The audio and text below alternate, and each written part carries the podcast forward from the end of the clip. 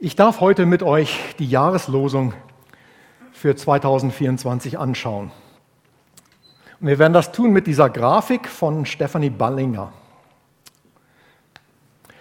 Für die, die sich jetzt wundern, ich bin nicht Andreas Mang.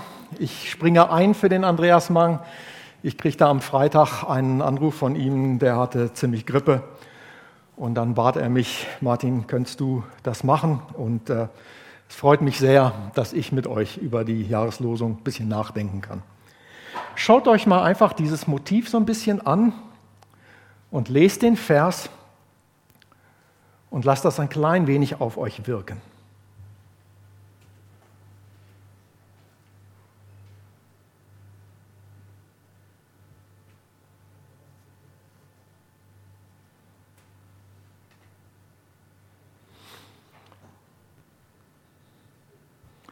Was da steht. Alles, was ihr tut, geschehe in Liebe. Ist doch klar, oder? Irgendjemand das dagegen? Sind wir dann schon fertig? Also ehrlich gesagt, ich nehme das ganz oft für mich in Anspruch, dass ich sage, alles, was ich tue, soll in Liebe geschehen dass Liebe die Motivation sein soll von allem, was ich tue. Aber dann merke ich sehr, sehr schnell, wie dünn der Grad zwischen Liebe und Macht ausüben ist. Ich habe das bei der Arbeit sehr oft, wo ich Vorgesetzter bin und Mitarbeiter habe und mit ihnen umgehen muss.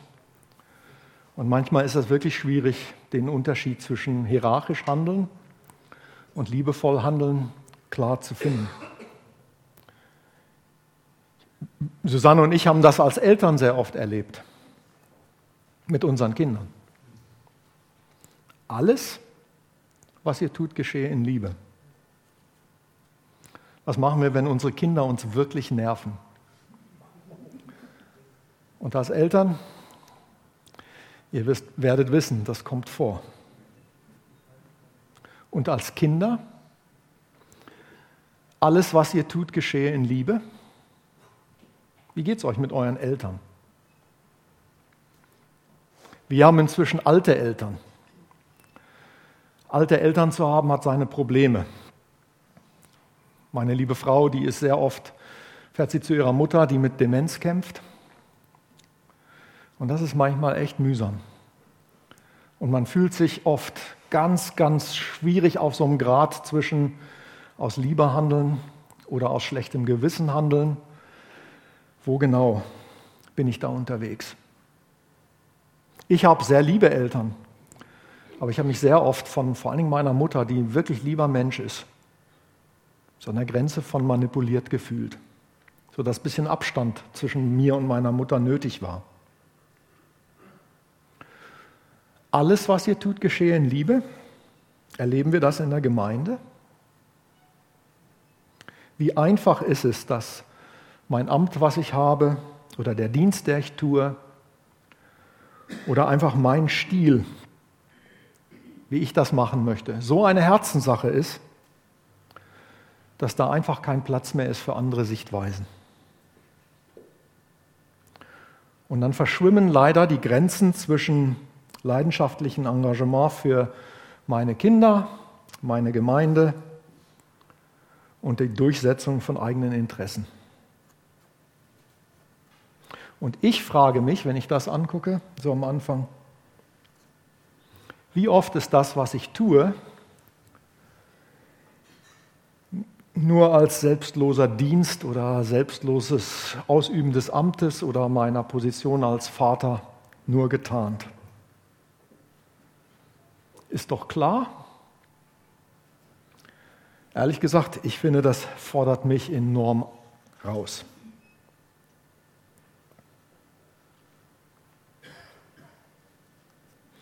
Aber wie schön das doch wäre, wenn alles, was geschieht, in Liebe geschehen würde. Aber wir wissen doch, dass zwischen ist doch klar und geht klar einfach Welten liegen.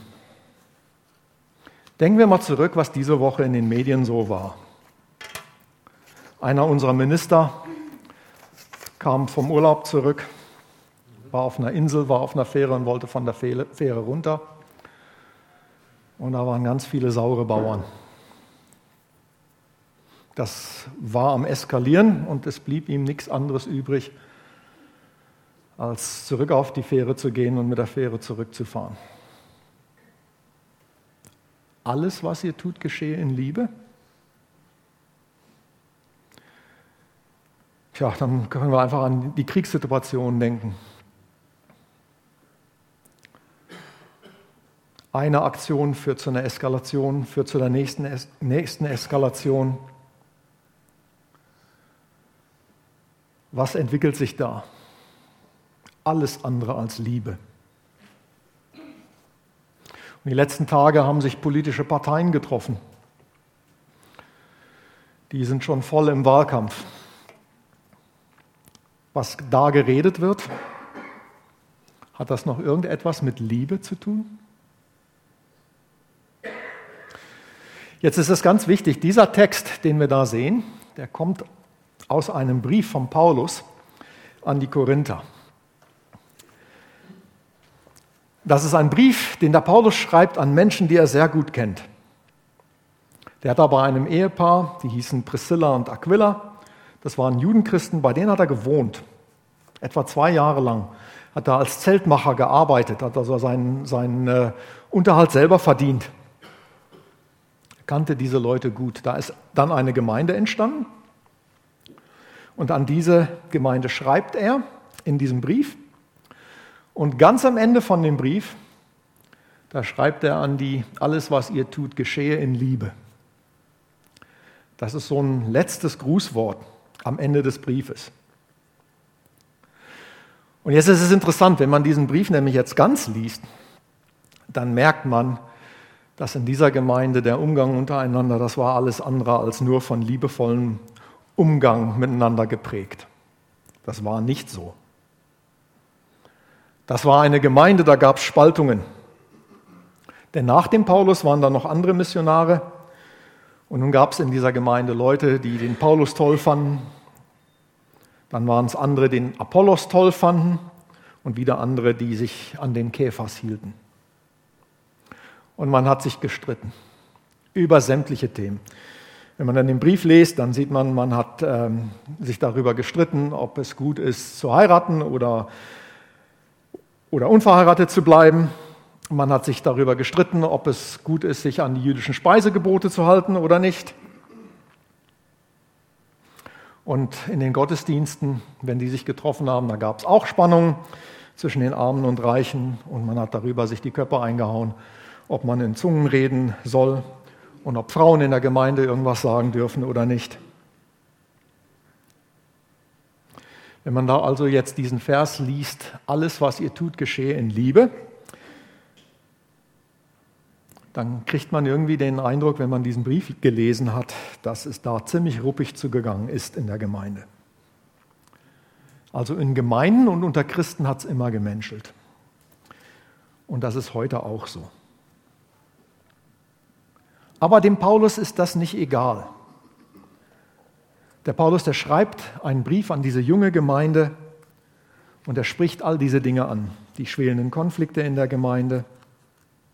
Gibt es auch heute noch in Gemeinden. Führt heute noch zu Trennungen in Gemeinden. Aber am Ende von dem Brief, nachdem der Paulus diese Sachen alle angesprochen hat, da sagt er der Gemeinde, er ermahnt sie und er sagt ihnen, Geht liebevoll miteinander um. In allem.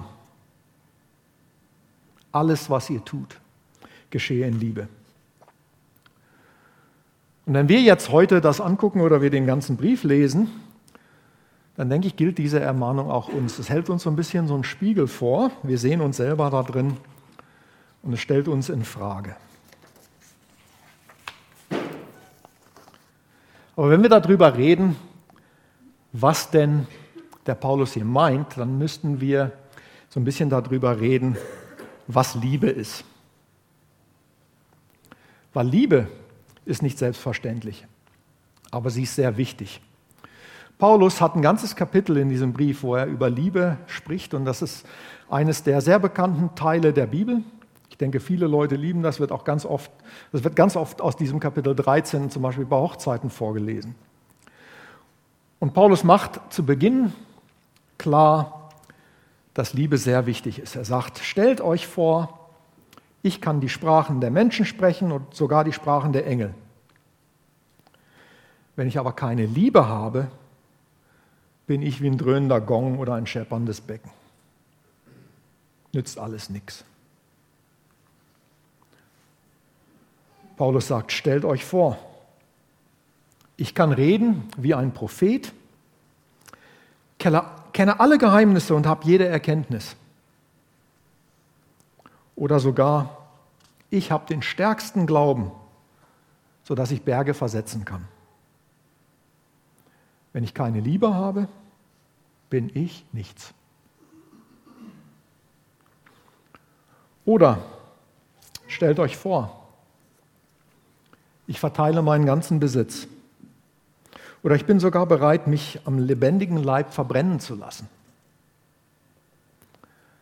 Wenn ich keine Liebe habe, nützt das gar nichts. Und dann ein Stückchen weiter sagt Paulus dann, wenn man das alles anguckt, was bleibt, sind am Ende Glaube, Hoffnung und Liebe, diese drei. Doch die Liebe ist die größte von ihnen. Paulus sagt also sehr klar, Liebe ist sehr, sehr wichtig. Aber wir müssen uns dann vielleicht mal fragen, was ist denn Liebe? Was ist Liebe? Da möchte ich euch eine kurze Geschichte erzählen. So Ende der 60er, Anfang der 70er Jahre gab es ein, ein Pärchen in Neuseeland. Sie hieß Kim, er hieß Roberto und die hatten einander sehr lieb, haben geheiratet. Und die Kim dachte sich irgendwann mal, ich möchte meinem Roberto einfach zeigen, dass ich ihn lieb habe. Und was die Kim gemacht hat, ist, sie hat jeden Tag ein Kärtchen geschrieben. Darauf hat sie geschrieben, Liebe ist und irgendwas dazu geschrieben. Der Roberto, der bekam diese Kärtchen, hat sich darüber riesig gefreut, weil es ihm gezeigt hat, seine Frau hat ihn lieb. Der arbeitete bei einer Zeitung und hat dann mit einem seiner Kollegen darüber gesprochen, dass er diese Kärtchen bekommt. Und die Leute bei der Zeitung dachten, na, eigentlich ist das ja nett. Ein Cartoonzeichner wurde herangezogen und der Cartoonzeichner hat jeden Tag ein Bildchen gemalt, wenn man diese Bilder anguckt. Ich habe keins davon jetzt mit aufgenommen, weil ich nicht weiß, wie ich an die Rechte komme, diese Dinge zeigen zu können. Aber die sind ein bisschen kitschig. Ne, da ist also ein Mann und eine Frau, eine Frau drauf auf dem Bild und dann steht da Liebe ist und dann irgendwas weiter.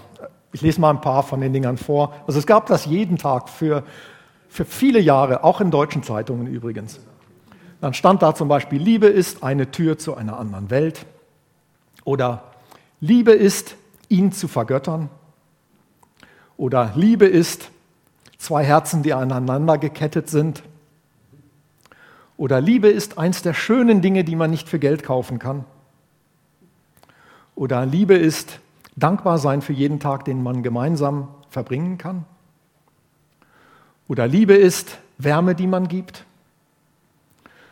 Und dann manchmal so Sachen, die ich lustiger finde. Liebe ist, aus ein bisschen verbeultem Blech nicht gleich ein großes Drama zu machen. Tja, das ist mit der Liebe manchmal nicht ganz so einfach. Aber man muss schon definieren, was Liebe ist. Und ich denke, wir gucken uns mal an, was Paulus dazu schreibt. Lest diesen Vers mal einfach für euch.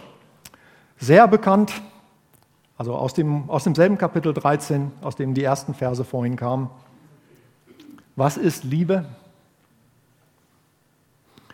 Was ich aber auch interessant finde, ist, man kann diesen Vers angucken und man kann ihn dann sortieren, weil wenn man definiert, was Liebe ist, muss man eigentlich auch definieren, was Liebe nicht ist. In dem Text kommt das vor. Ich habe mal sortiert. Und wenn ich diesen Text, diesen Abschnitt dann sortiere, dann sehe ich, dass Liebe geduldig, gütig ist, sich freuen, wenn die Wahrheit siegt, Liebe ist, wenn alles ertragen wird, wenn alles geglaubt wird, wenn alles gehofft wird, wenn allem standgehalten wird. Und es gibt Dinge, die Liebe eben nicht ist, wie sich ereifern, prahlen, sich aufspielen, unverschämt sein, den eigenen Vorteil suchen, reizbar sein, das Böse nachtragen, sich freuen, wenn Unrecht geschieht. Also wenn wir über Liebe reden, dann ist es ziemlich wichtig, dass wir gucken, was Liebe ist und was Liebe nicht ist. Und dabei denke ich, ist es ziemlich wichtig, dass wir ein Missverständnis ausräumen. Denn alles, was wir tun, in Liebe zu tun, heißt nicht immer nur lächeln. Und ich denke, deswegen kann man vielleicht das noch ein bisschen für sich ausformulieren und sagen, was ist denn Liebe und was ist denn Liebe nicht? Und Liebe ist vielleicht auch manchmal ein klares Wort zu sagen. Liebe ist auf jeden Fall nicht immer nur zu allem zu lächeln. Liebe ist nicht, Probleme unter den Teppich zu kehren, ist nicht zu sagen, ach, schwamm drüber, vergessen wir es einfach, ist nicht, wenn Unrecht geschieht, zu schweigen, ist nicht zu allem Ja und Amen sagen und ist vor allem nicht Dinge ignorieren oder weggucken.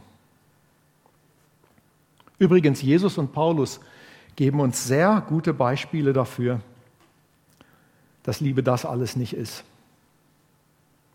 Jesus spricht den Machthabern seiner Zeit ins Gewissen. Jesus geht in den Tempel, er wirft die Tische um der Geldwechsler, er hat Riesenkonflikte mit den Pharisäern, den Leuten, die nach außen hin super fromm tun, aber das Gesetz auch achten das ganz bewusst alles richtig versuchen zu machen, aber dabei komplett die Menschen, die das so nicht können, verachten. Und der Paulus, wenn er den Brief an die Korinther schreibt, der spricht die Dinge an. Der Text, den wir da haben in der Jahreslosung, ist am Ende von dem Brief. Und wie gesagt, wenn man den Brief liest, ich habe davon gesprochen, da werden eine Menge Baustellen angesprochen. Paulus nennt die Dinge, er spricht sie schonungslos an und nennt sie beim Namen.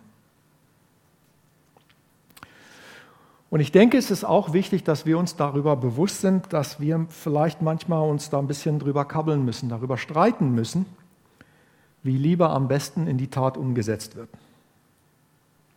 Es gibt komplizierte Situationen. Und in diesen Situationen ist es vielleicht auch nötig, dass verschiedene Meinungen stehen bleiben.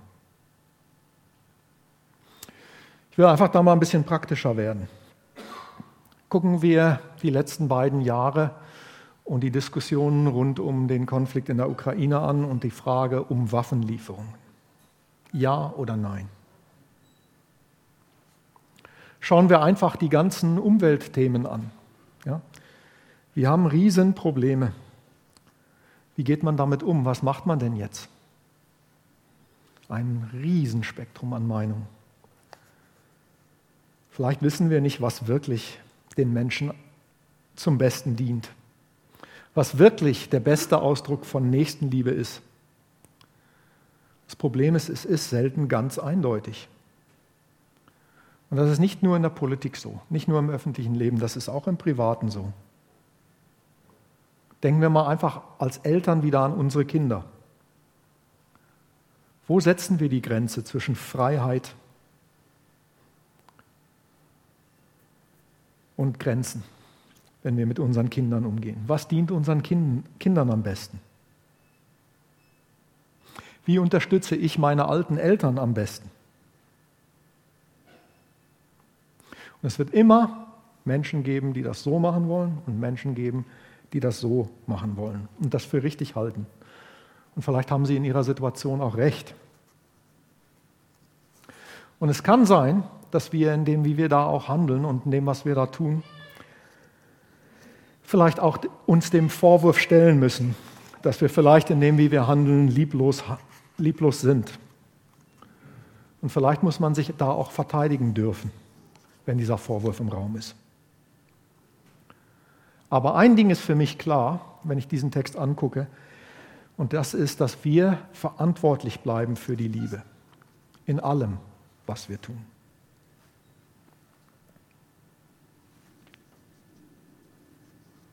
Das Leben in der Gemeinde in Korinth, das war nicht das Paradies. Und das wusste der Paulus sehr gut. Und deswegen, wenn er, wenn er an die schreibt, das ist nicht eine Schönwetterrede, das ist nicht eine Sonntagspredigt, die mit dem Alltag nichts zu tun hat, sondern das hat ganz praktisch mit uns zu tun. Denn nirgendwo, wo wir uns bewegen, besteht das Leben nur aus Liebe. Das ist leider die Realität und die ist manchmal echt bitter. Aber genau deswegen müssen wir über die Liebe reden. Wir dürfen nicht nur über die Liebe reden, sondern wir müssen um die Liebe kämpfen. Wir müssen darum ringen. Denn, außer wenn man verliebt ist, ist Liebe etwas, das nicht einfach nur da ist. Das braucht echt Arbeit.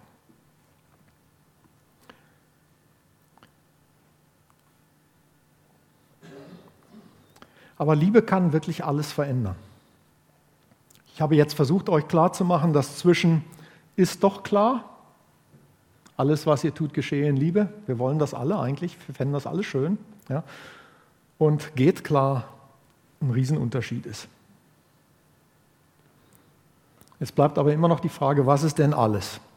Ist das wirklich alles? Und hier denke ich, ist es vielleicht ganz hilfreich, wenn wir uns dieses Bild, was die Stefanie Barlinger gezeichnet hat, mal ein bisschen genauer angucken. Will das mit euch machen. Ich erzähle euch mal so ein bisschen, was ich da drin erkennen kann. Also wenn man dieses Bild anguckt, dann kann man sehen, es gibt so zwei Kreise, die sich überschneiden. Der eine ist ein bisschen heller als der andere. Der hellere deckt so das obere, obere linke Teil von dem Bild ab und der dunklere den unteren Rest. Wofür stehen die? Die können für zwei Menschen stehen, oder sie könnten für Himmel und Erde stehen, für Gott und die Menschen. Sie könnten für Gesellschaft und Kirche stehen. Sie könnten für Alltag und Gottesdienst stehen, für Familie und Beruf. Sie können so ungefähr für alles stehen, eben alles. Was jetzt aber cool ist, ist, wenn man die Schnittmenge der Kreise anguckt, dann sieht man, da ist sowas, was so weiß umrandet ist. Und was bildet das? Das bildet einen Fisch. Könnt ihr das sehen?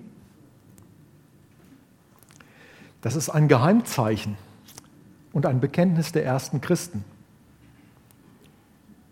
Jesus Christus, Sohn Gottes, Retter, Ichtis, das ist wofür das steht, ist in der Schnittmenge dieser beiden Kreise zu erkennen.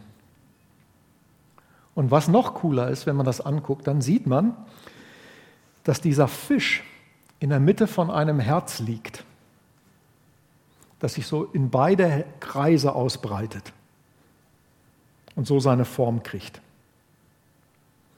Die eine Hälfte von dem, von dem Herz, die ist mehr so im helleren Teil, die andere Hälfte, die ist mehr im dunklen. Und was bei mir dann an, an Gedanken hochkommen ist, hat das was mit Halbherzigkeit zu tun?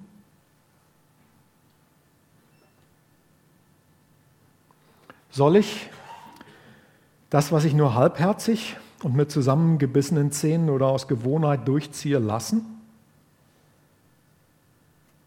Soll ich nur tun, wofür ich mich begeistern kann, was mir Freude macht? Dann lasse ich den leidigen Rest mal andere machen.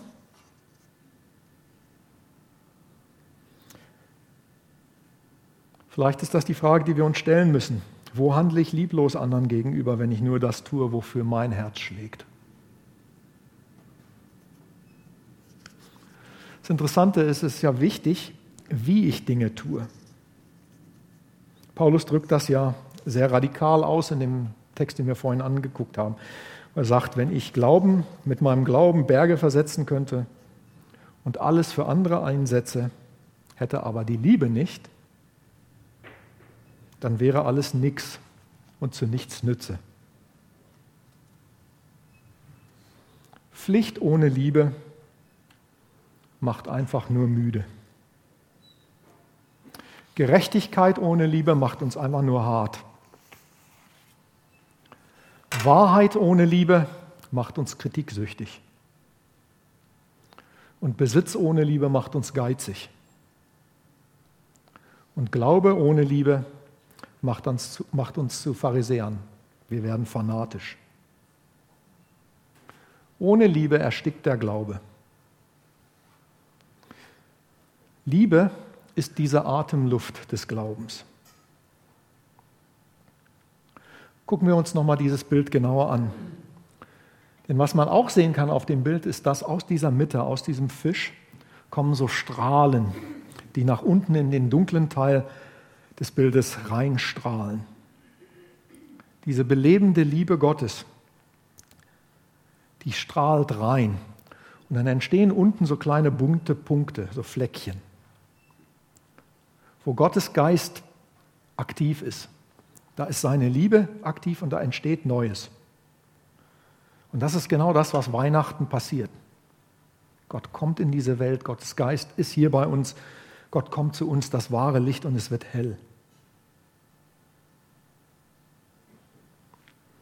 Ich sehe noch etwas Interessantes in diesem Bild, wenn ich genauer reingucke. Jetzt kann man sagen, das bildest du dir vielleicht nur ein. Aber wenn man den Fisch anschaut, dann werdet ihr sehen, es gibt so hellere Teile von dem Fisch so diese weißen Linien nur, wenn man die anguckt, dann kann ich da ein geschwungenes Kreuz drinne sehen. Hier kann ich sehen, dass Himmel und Erde, dieses Dunkle und das Helle, die berühren sich. Und dann denke ich an Johannes 3, Vers 16. Denn also hat Gott die Welt geliebt, dass er seinen eingeborenen Sohn gab, auf dass alle, die an ihn glauben, nicht verloren werden, sondern das ewige Leben haben. Und dann ist das, was da passiert, was ganz Besonderes, weil plötzlich wird diese harte Schale des dunklen Kreises geknackt. Die Liebe Jesu, die eröffnet den schwachen und den gescheiterten Räume, um neu anzufangen. Die Liebe strahlt rein.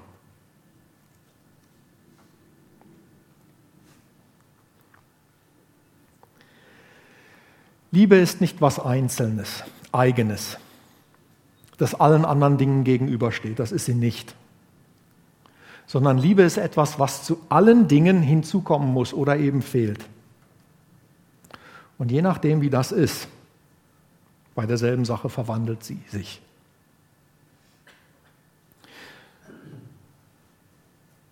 Etwas Gutes wie der Glaube wird ohne Liebe fanatisch.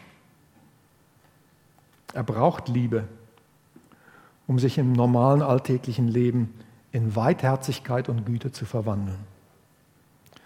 Und ich denke, das ist gemeint mit dem Alles, in dem alles, was ihr tut, geschehe in Liebe. Und dann ist es ganz egal, wie dein oder mein Alltag aussieht. Es ist egal, ob ich alleine lebe oder ob wir zu zweit oder in einer Familie ob wir, wenn wir in einer Partnerschaft leben, ob wir verliebt sind oder genervt voneinander. Dann ist es egal, ob wir im Beruf mit Menschen arbeiten oder irgendwo an einer Maschine oder am Computer sitzen. Das, was unseren Alltag bestimmt, die vielen Aufgaben, die Kleinigkeiten und die großen Dinge, die mit Liebe zu tun und sie dadurch verwandeln zu lassen, das ist, was zählt. Denn die Liebe ist dieses Band, was Gott und Menschen verbindet. Und die Liebe, die kann die Welt verändern. Alles, was ihr tut, geschehe in Liebe. Klingt das anstrengend? Als die Kinder heute Morgen noch hier, hier im Raum waren, haben wir ja zusammen geatmet. Wir haben darüber gesprochen, dass Atmen eigentlich einfach ist. Es passiert die ganze Zeit, ohne dass wir bewusst darüber nachdenken. Aber es ist notwendig für uns. Es ist heilsam, wenn wir es richtig tun. Alles, was ihr tut, geschehe in Liebe.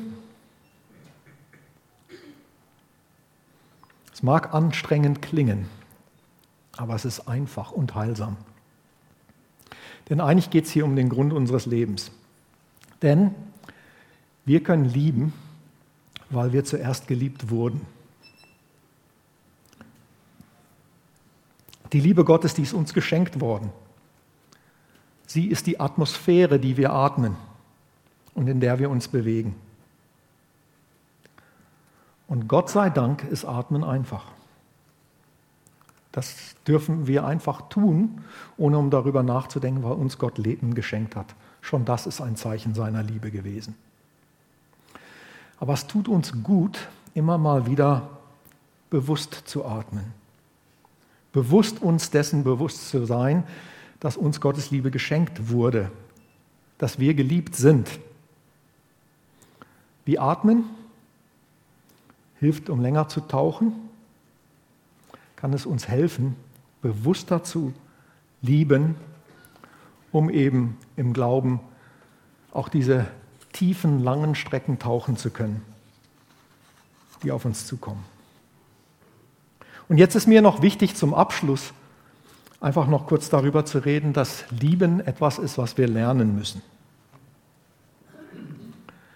Gottes Liebe zeigt sich in Zusagen, die Mut machen, aber auch in Worten, die uns manchmal den Atem stocken lassen. Ich bin mir ziemlich sicher, dass die Korinther, als sie die Worte, die der Paulus ihnen geschrieben hat, gelesen hatten, die wirklich die Dinge benannt haben und schwer waren zu verdauen, dass denen da manchmal auch der Atem gestockt ist. Das war schwierig zu hören, ja? weil er Finger in die Wunde gedreht, gedrückt hat und nochmal ein bisschen gedreht hat. Ja?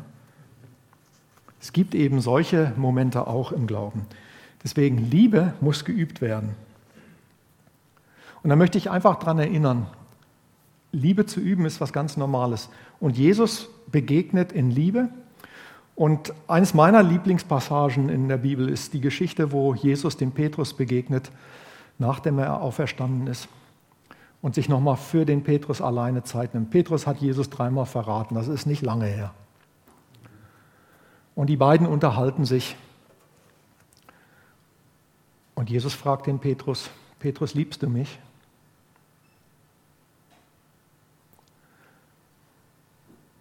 Und der Petrus